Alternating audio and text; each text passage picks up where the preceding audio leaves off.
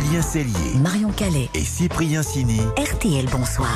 19h14 minutes, RTL, bonsoir. La suite avec pour vous servir jusqu'à 20h Cyprien, Marion, Alex Vizorek en studio. Et voici maintenant notre grand invité de la deuxième heure. C'est un grand chef doublement étoilé à la tête de huit restaurants d'exception à Paris, dans le Luberon ou encore à Taïwan. Bonsoir Jean-François Piège. Bonsoir. Vous publiez Ça un veut dire livre. quoi ce petit sourire Non, parce que c'est pas facile d'y être tous les soirs dans tous.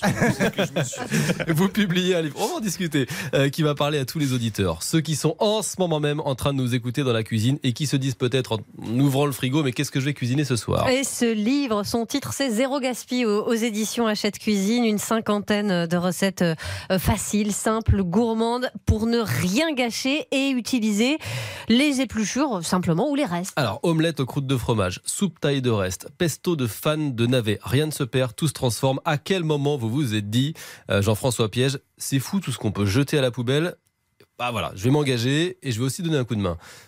quand, quand je fais à manger à mes enfants, euh, je leur fais des brocolis. Hmm. Et je me suis aperçu qu'il y en avait autant dans la poubelle que dans la casserole. Et je me suis dit, ça marche plus en fait. Et je me suis souvenu un peu ce, ce principe qui était celui euh, de toutes les familles il y a, il y a certaines dizaines d'années. C'est qu'en fait, quand on achetait quelque chose, on essayait d'en tirer le maximum en fait. Aujourd'hui, par euh, facilité ou par euh, flemmardise parfois, Mmh. bien, on va aller chercher le plus simple pour gagner du temps.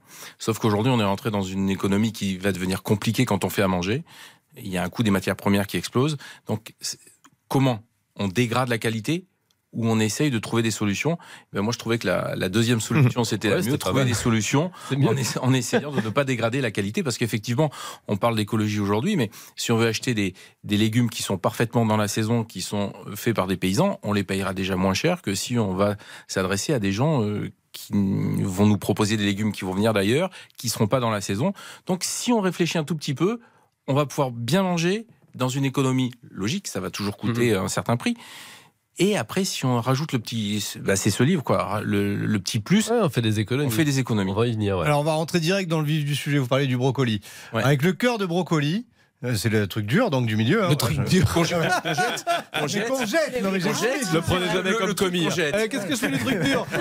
J'explique le cœur de brocoli. Donc vous, vous le faites en gratin. Julien, je sais qu'il le fait en soupe. Ouais, moi je On le, peut faire quoi je le mixe. En fait, il alors dans ce livre, euh, le, le petit, euh, le- quand j'ai fait ce livre-là, j'ai essayé d'être cohérent. J'ai fait 150 recettes, sauf que j'ai fait un livre comme ça qui allait coûter un certain prix. Ah ouais. Donc je voulais que le prix soit peu élevé, en dessous de 20 euros. C'est ce que j'avais donné à l'éditeur. Papier recyclé. Mm. Pour que ce soit cohérent jusqu'au bout. Et en fait, Il est lavable même. C'est bien, sur, sur le tâche, dans la cuisine, on peut Non, mais c'est bien les livres tachés, ça veut dire qu'on les utilise. Et, euh, et en fait, je me suis dit, il y a des recettes de soupe, il y a des recettes de purée, et elles- on peut glisser. Ce que j'ai fait avec le brocoli, on peut le faire peut-être avec les feuilles de salade, et chacun va trouver son. J'ai essayé en fait de sectoriser avec un ingrédient, une soupe, un gratin, euh, euh, un gnocchi. J'ai essayé voilà d'étirer pour que dans les 50 recettes, on ait le maximum Mais d'utilité. par exemple, le- non mais c'est vrai, prenons un exemple, le cœur de brocoli, vous le faites en gratin, vous le faites comment en gratin?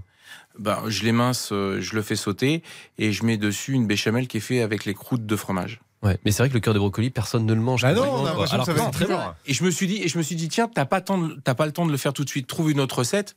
Le cœur de brocoli, c'est quoi? C'est quelque chose qui est dur, donc qu'on peut attendrir par une marinade. Et J'en ai fait des cornichons. Hum, pas mal aussi ça. Ah, Pour l'apéro, pas mal. Ouais, mais voilà, c'est c'est quelque chose. Il y a toujours un, un petit, un petit quelque chose à faire. toujours une astuce. Voilà. Et les asperges, j'en ai fait comme un, une macération, euh, comme un kimchi. Ça veut dire qu'on peut le faire, le mettre au frigo et l'utiliser après. Ouais. Et le zéro gaspille, est-ce que c'est aussi une philosophie dans vos restos et depuis longtemps ou est-ce que c'est venu avec le temps aussi? J'allais dire, je suis un peu un terroriste du gaspillage, j'aime pas ça. C'est vrai. Alors, dans un restaurant, c'est ce que je- ce que j'ai fait là, je l'applique à la maison. Dans un restaurant, on essaye de proposer le meilleur, donc il y en a du gaspillage. Je vais pas vous mentir, mais on essaye de le réduire au maximum. Alors moi je me dis est-ce qu'il n'y a pas des limites? Euh, Parce que bon dans la partie que faire euh, s'il vous reste du riz, Je sais pas pourquoi, j'en étais sûr. Je sais pas pourquoi. vous proposez de faire des frites. Alors bon, Jean-François Piège, moi j'ai rien contre vous. Je veux dire vous êtes quelqu'un de charmant, mais les frites au riz, euh, où, où va-t-on? On se marche sur la tête. Non, mais- Le pire c'est que ça a l'air bon. Le pire, c'est que ça a l'air bon. Et En plus, c'est le- c'est le- c'est un des plats préférés de votre petit garçon, je crois, Oui. c'est ça Mais c'est pour ça que je l'ai mis dedans. En- Parfois, je cuisine assez vite à la maison et j'ai- j'ai j'ai pas le, le bon sens de faire la quantité juste. Mais le riz, ah, ouais. Si même vous, vous nous dites que vous avez du mal à doser le riz, franchement, on est c'est rassurés. normal. Chez- chez- dans un restaurant, on fait pas à manger pour quatre personnes. Donc, euh, nous, on est quatre à la maison. euh, ma fille, elle mange pas beaucoup, donc on se retrouvait avec un peu de riz. C'est simple. Vous avez du fromage râpé, vous avez du riz. Quand il est encore tiède, vous mettez le fromage râpé dedans. On le presse au froid, on le coupe et on fait des frites. Ah Franchement, ouais, c'est pas bâtonnet comme ça. Ouais, c'est croustillant, il y a le Ouais, goût du fromage. euh, On peut mettre dans la mayonnaise. Ah, si.